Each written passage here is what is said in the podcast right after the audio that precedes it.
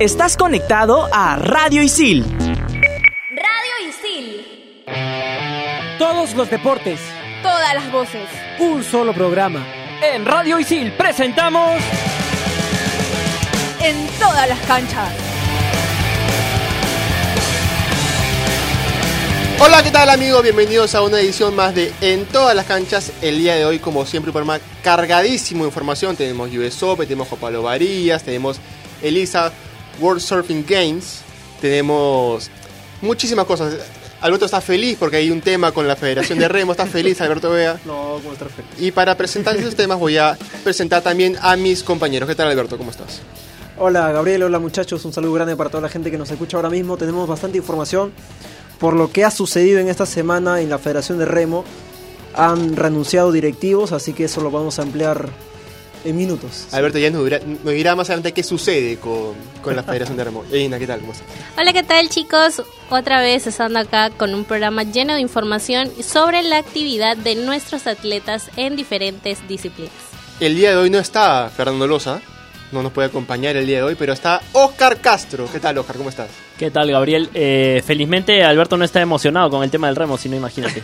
Pero vamos a hablar de eso, vamos a hablar de, ¿Por qué me la de lo que ha sido también el, el título de Juan Pablo Varillas en Italia.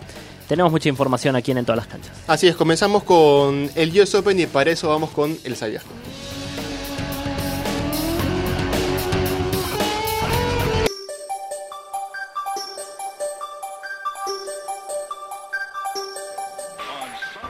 ¿Sabías que el pasado 8 de septiembre finalizó uno de los eventos más importantes del tenis, el US Open, que tuvo como ganador en individual masculino a Rafa Nadal? Este evento es el segundo Grand Slam más antiguo, inaugurándose en 1881, y jamás se ha visto interrumpido, ni por la Primera ni por la Segunda Guerra Mundial. Además, con su sede en New York, cuenta con el estadio de tenis más grande del mundo, el Arthur Ashe, con capacidad para 23.771 espectadores.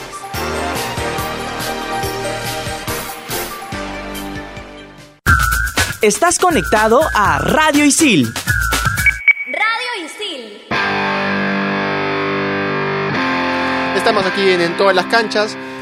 Rafael Nadal, el hombre récord del tenis, ganó en un partido muy ajustado a Medvedev y suma su decimonoveno Grand Slam, Oscar. Se queda a uno de Roger Federer, que tiene 20, y ya eh, la gente empieza a cuestionarse si Roger Federer es el mejor de la historia, ¿no? Porque Nadal queda uno, que posiblemente lo consiga el próximo año en, Roland Garros. En, en Australia no sé si lo logre, pero puede ser en Roland Garros, que es su, digamos, donde él mejora, se ha desempeñado, donde él mejor se ha desempeñado en estos años. Y además porque tiene un coeficiente más alto de victoria sobre Roger Federer. O sea, en el enfrentamiento, en el versus, le gana Roger Federer. Lo empataría con títulos de Grand Slam y, ¿por qué no?, lo llegaría a pasar. Por su parte, Federer ha dicho sí que, que él no sabe si es que se encuentra en condiciones de volver a ganar un título de Grand Slam. Así es, eh, es el cuarto US Open para, para Rafa Nadal, que se le gana, no le ganó el partido, pero el actual campeón era eh, Nole Djokovic, era el, actual campeón, y finalmente se, te- se terminan repartiendo los, los Grand Slam del año entre Nadal y, y Djokovic. Así es. eh, fue un partidazo el de ayer contra Medvedev. En algún momento se les, casi se le escapa al, al español. Creo que hubo un momento del partido en que el, en que el ruso, un jugador que, que viene a refrescar el circuito del ATP, viene a refrescar porque ten- ten- tienes de, de la nueva generación tienes a A Tiem. Tsitsipas, tienes a Tiem, tienes a Zverev y lo tienes a Medvedev. Un chico que, que ayer realmente tuvo su examen, su gran examen y lo aprobó con creces a pesar de la derrota. Mira, eh, Rafael Nadal tiene 12 eh, Roland Garros, 4 US Open, 2 Wimbledon. Y por ahí también está Roger Federer. Entonces, tratar, yo creo que tratar de comparar o tratar de, ver quién es el mejor de la historia ahora mismo es tirarse un disparo en la cabeza. O sea, hay que disfrutar simplemente de lo que estamos viendo ahora mismo porque hace 2-3 años se decía lo mismo sobre Nadal, se decía lo mismo sobre Federer, se decía lo mismo sobre Nole, que ya está en la faceta última de su carrera. Y hasta ahora o sea, hasta ahora siguen en la máxima competencia en la elite del tenis mundial. Son los dos referentes, o tal vez conjunto con Djokovic, los tres referentes máximos en toda la historia del tenis y en toda la historia del deporte mundial en realidad, porque, o sea, tratar de igualar a estos tres deportistas en, un mundo donde todo es cambiante, en un mundo donde todo es absolutamente indescifrable, entonces yo creo que si nos basamos en esa premisa, o sea, lo único que tenemos que hacer como periodistas, la gente como, como, como hincha, entonces es disfrutar y ver y sentarte y aplaudir, porque es lo único que puedes hacer, no puedes hacer más. Ahora, hablando un poco de, de Medvedev, ¿se pronuncia así, Gabriel? Medvedev. Medvedev. Tiene 23 años, eh, un jugador controversial, tuvo algunas controversias, un problema con un recoge bolas, también con el público que ayer lo recibió un poco de una manera fría, muy diferente a como recibió el público a, a Rafa Nadal. Él ahora está en el cuarto puesto en el ranking mundial. Antes de este partido él estaba en el quinto y es- ahora ha subido una posición. Quitándole el lugar a, a Tiem. Sí, lo decías bien, Yanina, eh, lo recibieron, no lo recibieron de la mejor manera Medvedev, pero al final creo que el público terminó reconociendo el buen partido que hizo el ruso eh, y fue chistoso eh, la nota, no sé, curiosa, podríamos decirlo del partido, era chistoso ver lo rápido que sacaba Medvedev, sacaba muy rápido, o sea, el reloj de, de, saque se quedaba en 17, Nadal siempre lo, lo, lo, lleva hasta el final, hasta el 2, hasta el 1. Y, y era, era muy gracioso cuando le tocaba sacar a uno y la diferencia cuando le tocaba sacar al otro. Parecía que se preocupaban mucho en hacer notar que uno sacaba muy rápido y hacer notar que el otro sacaba muy lento y Ahora, viceversa. También puede ser un tema de estrategia, ¿no? O sea, Nadal puede esperar hasta el final para ganar la ansiedad al rival y Medvedev para apurar y sorprender. y también ¿qué- para ganar ritmo en el partido. Claro, ¿qué le queda a Nadal? Porque Nadal tiene, ya lo dijimos, 19 Grand Slams, pero aparte de eso tiene 84 títulos en total. Eh, lo que le queda este año a Nadal es ganar la Copa Masters o el ATP World Tour Finals. También quedar como número uno del año, que de ganar lo que viene eh, pasaría a, a Djokovic, que quedaría como número uno del año. Y aparte de eso, le queda ganar la primera Copa Davis en casa en España. Y yo me quedo con una cosita antes, para, antes de cambiar de tema, porque también hay que hablar de Juan Pablo Varillas. Eh, hablaba Oscar y, y Alberto de la diferencia entre Federer y, y Nadal y tú te das cuenta del esfuerzo de esos atletas al momento de ver cómo están el día de hoy en lo físico. Nadal está destrozado de las rodillas y Federer está con la espalda partida en cuatro. Entonces ahí, ahí te das cuenta que no solamente con el talento te basta, eso también con esfuerzo y sacrificio. Eh, leía una vez una entrevista rapidito a, a- a Rafa Nadal y él decía eh, que el deporte es bueno para la salud. Es bueno para la salud del que normalmente no practica deporte. Pero el deporte competitivo no es bueno para la salud porque llevas al cuerpo a un límite extremo y terminas eh, partiéndolo, como, como, como lo has dicho hace poco. Y en general el tenis es un deporte en donde los, lo- los tenistas, por eh, valga la redundancia, terminan muy, muy lesionados, muy magullados de tantos años de carrera y tanta exigencia. Así es, hay que ir a... Nos quedamos en tenis, pero hay que hablar un poquito de Juan Pablo Varillas, que quedó campeón en el ITF Trieste en Italia, logrando así su tercer título en la temporada y su quinto título de manera individual. A ver, Varillas ha estado en los Panamericanos, medalla. Varillas Bronce. ha conseguido, claro, bronce, ha conseguido también la medalla eh, en Francia. Entonces, ya estamos hablando de por lo menos, no sé cómo mencionarlo, la consolidación de Varillas en el mundo eh, del tenis. Ahora, también basa por lo que podría ser para la Copa Davis. El próximo año se juega la Copa Davis. Entonces, si mencionamos una de nuestras máximas raquetas, Varillas. Después de, por ejemplo, después de, de, de Luz- Luis Horna, ¿quién ha venido? Izaga también se quedó por ahí. Eh, Echazú. y en el camino Echazú lo mismo también. Entonces, pero Echazú todavía, a ver, si comparamos Echazú con Varillas, entonces, por ahí tal vez está Sergio Galdós, que también se acostumbra más al dobles. pero Varillas también está por ahí en el camino de poder intentar esa posibilidad de que en, la Copa Davis se pueda consolidar como un, tenista a nivel mundial y que ojalá también la posibilidad de poder jugar, no sé, un Grand Slam, que es, digamos, un- un- una carta máxima para cada tenista, eh, esté basado en ese tema, ¿no? Ahora, más allá de que su crecimiento pase por una responsabilidad de cómo asimile las dificultades en el camino, de cómo, de cómo basar y sobre todo tener esa perspectiva de cómo podría mejorar a pesar de las circunstancias infinitas que puede suceder en, en el deporte, entonces ahí podría estar plasmado todo lo, lo- lo que él tendría que hacer. Así es, esta es la mejor temporada de Varillas a lo largo de su carrera. Esperemos que sea una curva ascendente y no se quede estancado, estancado ahí, porque a veces sucede que tiene un- una muy buena temporada y se quedan estancados, Oscar. Eh, ahí me quedó la espina de, de varillas en los Juegos Panamericanos en individuales. Eh, yo lo veía con medalla, incluso estando frente al chileno Barrios en tiebreak 5-1 arriba. No sé cómo se le escapó ese partido a Juan Pablo. Y justamente frente a Barrios, que fue el chileno que lo eliminó en los Juegos Panamericanos, a él lo enfrentó en las semifinales de este campeonato y le terminó ganando fácil, 6-2, 6-3 me parece, 6-3, 6-1, mm, si no, si no me equivoco. Este.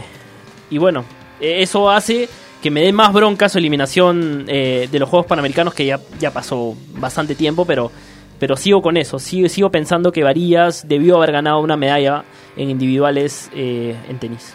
Así es. Bueno, ahora toca mandar una sección que me da, me da pena mandarla sin, sin Fernando al costado, porque Fernando es el complemento para mandar esta sección. Pero toca una sección que a mí me encanta, y es el como jugando junto a Juliana Bolívar.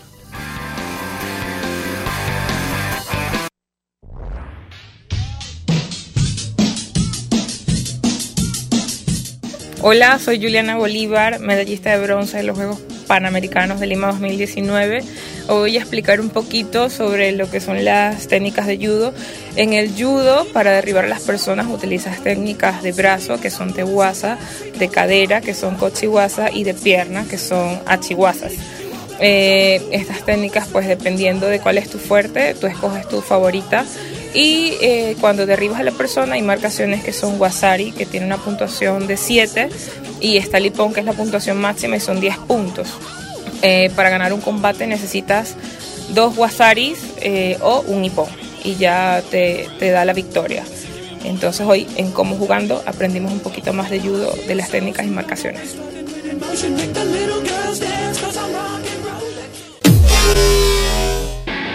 En Radio Isil también puedes escuchar Fusión Alterna. No te quedes y sé parte de lo más trendy del mundo de la música, conciertos, festivales y toda la movida de la escena local e internacional. Fusión Alterna. Búscanos en Spotify como Radio Isil. Estamos de vuelta aquí en, en todas las canchas. Hay que recordar a la gente que nos puede escuchar en Spotify como Radio Isil en todas las canchas. Se viene realizando el ISA World Surfing Games 2019 en Japón, donde participan Sofía Mojanovic y Anneli Gómez, que no estuvieron en los Panamericanos, pero buscan su clasificación a Tokio 2020, Alberto. Sí, Anneli Gómez, eh, Daniela Rosa también, la campeona panamericana, y Sofía Mulanovic están compitiendo ahora mismo en Japón para precisamente luchar ese cupo para Tokio 2020. Ahora, precisamente esta sede eh, que se viene desarrollando en Japón, me parece que va a ser donde finalmente se va a competir en, en Tokio. Pero más allá de eso, Mulanovic ha estado luchando, no estaban los panamericanos, pero ha estado luchando durante todo este tiempo poder intentar la posibilidad de estar en Tokio. Ahora, ella lo puede conseguir siempre y cuando eh, clasifique la final, lógicamente, y por ahí intente conseguir el título. Lo mismo con Daniela Rosas eh, y Anneli Gómez, lo mismo. Pero, digamos, hay una posibilidad también de que Daniela Rosas no clasifique o no tenga el cupo finalmente a ella, más allá de que haya conseguido la corona panamericana, porque, a ver, si Sofía Mulanovic llega a la final y Daniela Rosas queda en las rondas clasificatorias, ya sea en repechaje o ya sea en, en las rondas previas a la final, entonces ahí cabría la posibilidad de que Daniela Rosas perdería ese cupo para Tokio y en caso hipotético que Mulanovic clasifique la final, ella se ya llevando la, El, la el- posibilidad a Tokio. el tema con Sofía es que Sofía tuvo en esto que se fue al retiro, regresó al Claro, retiro. re- en, se en- en ese, en regresó. ese periodo de receso que tuvo en el SER fue lo que le costó justamente la clasificación a los Ah, ah, Panamericanos, claro, a los y Panamericanos. por qué le está costando tanto volver para llegar a, a Tokio. Cortito nomás antes de, de darle paso a mis demás compañeros, quiero mencionar quiénes son los participantes, porque ya mencionamos que en la rama femenina está Nali Gómez, También faltan los Sofía Mulanovic, hombres. Daniela Rosas. En la parte de hombres está Tomás Tudela, Luca Mesinas y Cristóbal de Col. Luca Mesinas también ya clasificado a Tokio 2020. Va, va por un tema. ¿Se acuerdan ustedes cuando los Panamericanos habían estos test event Claro. antes de los Ahora también en Tokio hay test de event, ¿no? Pruebas Claro. de... Eventos Yo- de prueba. Yo siento que el hacer el, el mundial, esta, esta fecha del mundial, ahí en, en Japón, va más por ahí. Para ver las playas, para ver qué tan, tan acogida puede tener en, en el país. Finalmente se va a desarrollar ahí, pero va a ser un tema de este evento previo a los que se van a realizar. Sí. eh, qué pena que, que no haya la modalidad, que solo hay la modalidad de Open en los Juegos Olímpicos. Qué pena que no haya longboard, porque teníamos Porque varios candidatos. Sí, claro. Eh, quería mencionar también en, dentro del surf, en Stand Up Paddle, eh, se realizó una fecha del tour en Nueva York el fin de semana, donde estuvo participando Itzel Delgado, que fue medalla de bronce en los Panamericanos, estuvo pa- participando Vania Torres y también estuvo... eh, ah, se me fue el nombre, se me fue el nombre de, de la tercera participante, pero eh, hay que destacar que Itzel se quedó en- con el séptimo puesto a nivel mundial. Es algo que es muy, muy meritorio para él. Así que las felicitaciones para él, que sigue creciendo. La carrera consistía en ir por el río Hudson, dar una vuelta a la Estatua de la Libertad y volver a, a Nueva York. Así que de hecho fue una carrera muy, muy extenuante. Lo veo a Alberto impaciente porque quiere hablar de, de remo y... No, es normal. y- Alberto, la gente te está escuchando, pero nosotros te estamos viendo. Yo te veo impaciente. Pero antes de ir con eso, Yaina tiene información de lo que va a ser la Copa del Mundo de Triatlón que da clasificación a Tokio 2020.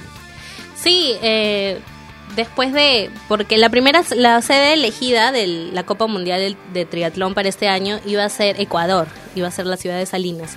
Sin embargo, se cambió, va a ser ahora en Lima. Se va a desarrollar en el circuito de la playa Agua Dulce en el mes de noviembre. El primer día, porque son dos días de competencia, que es el 2 de noviembre, está dirigida a aficionados del triatlón desde los 6 hasta los 80 años de edad. Sin embargo, el 3 de noviembre ya va a ser el evento de fondo donde van a competir los mejores triatlonistas por el pase olímpico. Eh, la ciudad de Lima, el Perú, está esperando que lleguen los 100 primeros mejores triatlonistas del mundo. Ahí está toda la información. Ha venido... A ver, Oscar, complementa, Sí. complementa. No, no, no, chiquito nomás. Eh, Yanisa Beco era la, la otra competidora. Ella también estuvo en los Juegos Panamericanos Lima 2019 y quería complementar la información. Ella también estuvo en la fecha del Stand Up Paddle Race. Listo, Alberto, llegó tu momento, ¿ah? porque los directivos de la Federación de Remo renunciaron a- por una disputa con, con el IPD. Es tu momento de brillar, Alberto Vega. Dale. Me pone en presión como... En fin. que Lamentablemente no hay una cámara para ver cuando se coge la barba y empieza a hablar, eh, Alberto. sucede que, es que acá, acá la gente que escucha en todas las canchas sabe que a Alberto le encanta el remo y tiene una, una afinidad con el señor Spielman. No, puede tener afinidad, no. A ver, No, sucede que... No, no, no, sucede que, a ver... Hace unos días la Federación Peruana de Remo eh, publicó un comunicado a través de sus cuentas en Facebook donde indicaba que renunciaba a toda la junta directiva simplemente por problemas que se habían facilitado, que se habían brindado con la DINADAF, que lo comanda precisamente Víctor Espiga. Porque no tienen dinero, no tienen subvenciones y la subvención para este año, para el 2019, era aproximadamente mm, más de un millón, millón doscientos mil si no me equivoco. Y en una entrevista que yo le había realizado al señor Spielman hace unos meses, hace unos meses, no fue, no fue reciente, él en un textual me dijo, quieren que nosotros salgamos para que ellos puedan entrar. Quieren que nosotros volemos nuestras cabezas para que ellos puedan entrar. ¿Quiénes son ellos? Víctor Aspiga un remero. ¿Quién podría entrar? No se sabe. Ahora, lo que sí se sabe es, tras esta denuncia, no es que la federación quede ahorita, ahorita mismo acéfala, es decir, sin presidente.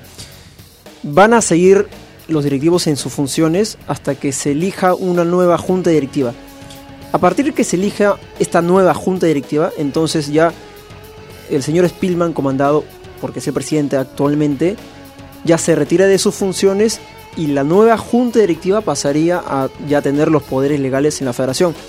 Lógicamente se tiene que inscribir en, en los registros públicos, tiene que estar eh, aprobada por IPD, tiene que estar aprobada por estatutos de la misma federación, tiene que estar aprobada por, por los clubes y todo lo demás. Pero la intención es que también, por menos en la federación, tengan una respuesta por parte del señor Suito, Sebastián Suito, en la respuesta de para su carta. Pero ellos, ellos le han escrito una carta al IPD y el IPD nunca No, respondió. Incluso eh, No, no el, el día de la, de la renuncia en pleno puede, puede eh, escribirle al señor Spielman. Me respondió rápidamente porque tenía que viajar, pero me dijo que eh, al, enviarnos, al enviarlos a la Comisión de Justicia del Deporte y quitarles todas las sub- claro. subvenciones a, a la Federación de Remo, el IPS se lavó las manos, dejándonos en el peor momento sin un sol.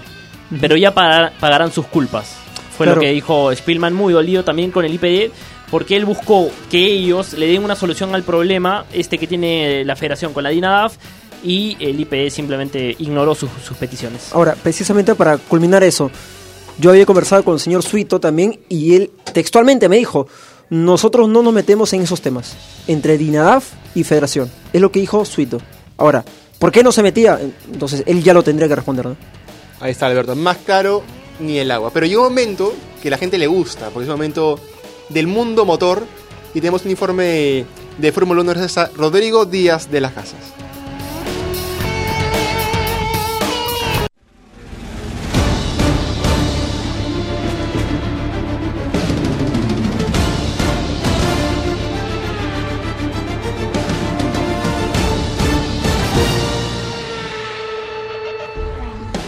Compañeros de En todas las canchas, en esta nueva oportunidad vamos a hablar sobre lo que pasó en el Gran Premio de Monza de la Fórmula 1. La fecha 14 del campeonato tuvo una carrera histórica, gracias a la extraordinaria victoria de Charles Leclerc. Este es el segundo triunfo del hombre rayo de Ferrari, quien ganó su segunda carrera tras ganar anteriormente en Spa-Francorchamps. Segundo quedó Valtteri Bottas y tercero Lewis Hamilton, quien se quedó con el récord de vuelta para Mercedes y con el punto adicional. Y más abajo Daniel Ricciardo y Nico Hulkenberg, los dos Renault, en el cuarto y quinto lugar, una carrera excelente por parte de la escudería francesa que sumó 22 puntos. En cuanto al campeonato de pilotos, la punta la tiene Hamilton con 284 puntos, Valtteri Bottas está segundo con 221, Max Verstappen se mantiene tercero con 185, recordemos que el holandés de Red Bull quedó octavo en la carrera, detrás de los líderes, también detrás de su compañero de equipo Alexander Albon y Checo Pérez. Y ahora está cuarto Leclerc con 182 puntos y a 3 puntos de Max Verstappen. Quinto Sebastián Vettel con su mismo puntaje 169 ya que en esta carrera no sumó y Pierre Gasly sigue siendo el mejor del resto con 65 unidades. Y en cuanto al campeonato de constructores, Mercedes lidera con 505 puntos, le sigue Ferrari con 351, Red Bull tercero con 266 y cuarto McLaren con 83 unidades por el punto obtenido por Lando Norris. La siguiente fecha será el 22 de septiembre en Singapur y Charles Leclerc es candidato a llevarse el triunfo. Antes de acabar, hay que resaltar que Ferrari no ganaba en Monza desde hace 9 años en el Gran Premio del 2010 con Fernando Alonso. Informó para en todas las canchas, con lo mejor de la Fórmula 1, Rodrigo Díaz de las Casas.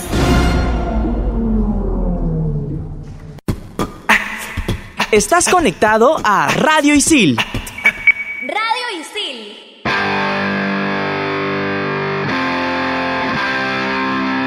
Ahí está el informe completito, ¿ah? el informe de Fórmula 1 gracias a Rodrigo Díaz de las Casas.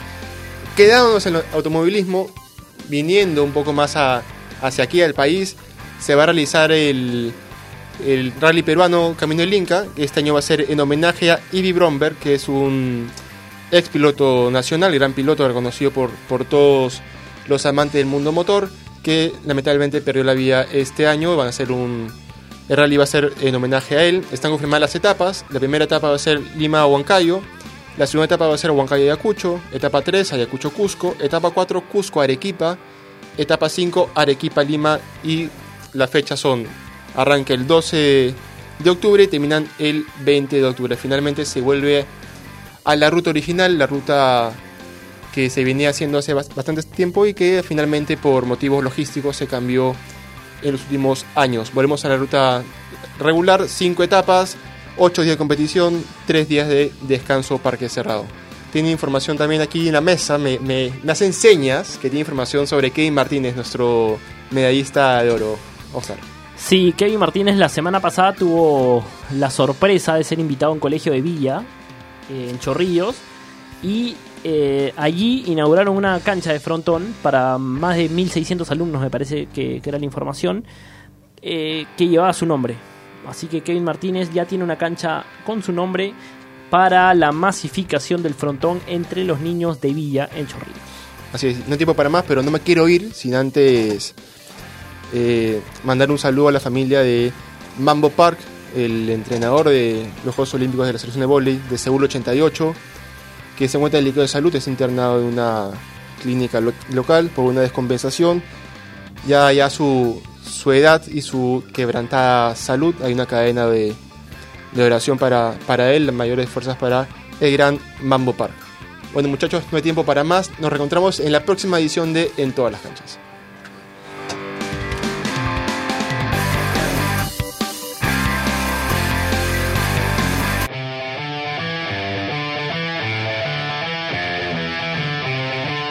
Radio Isil presentó En todas las canchas.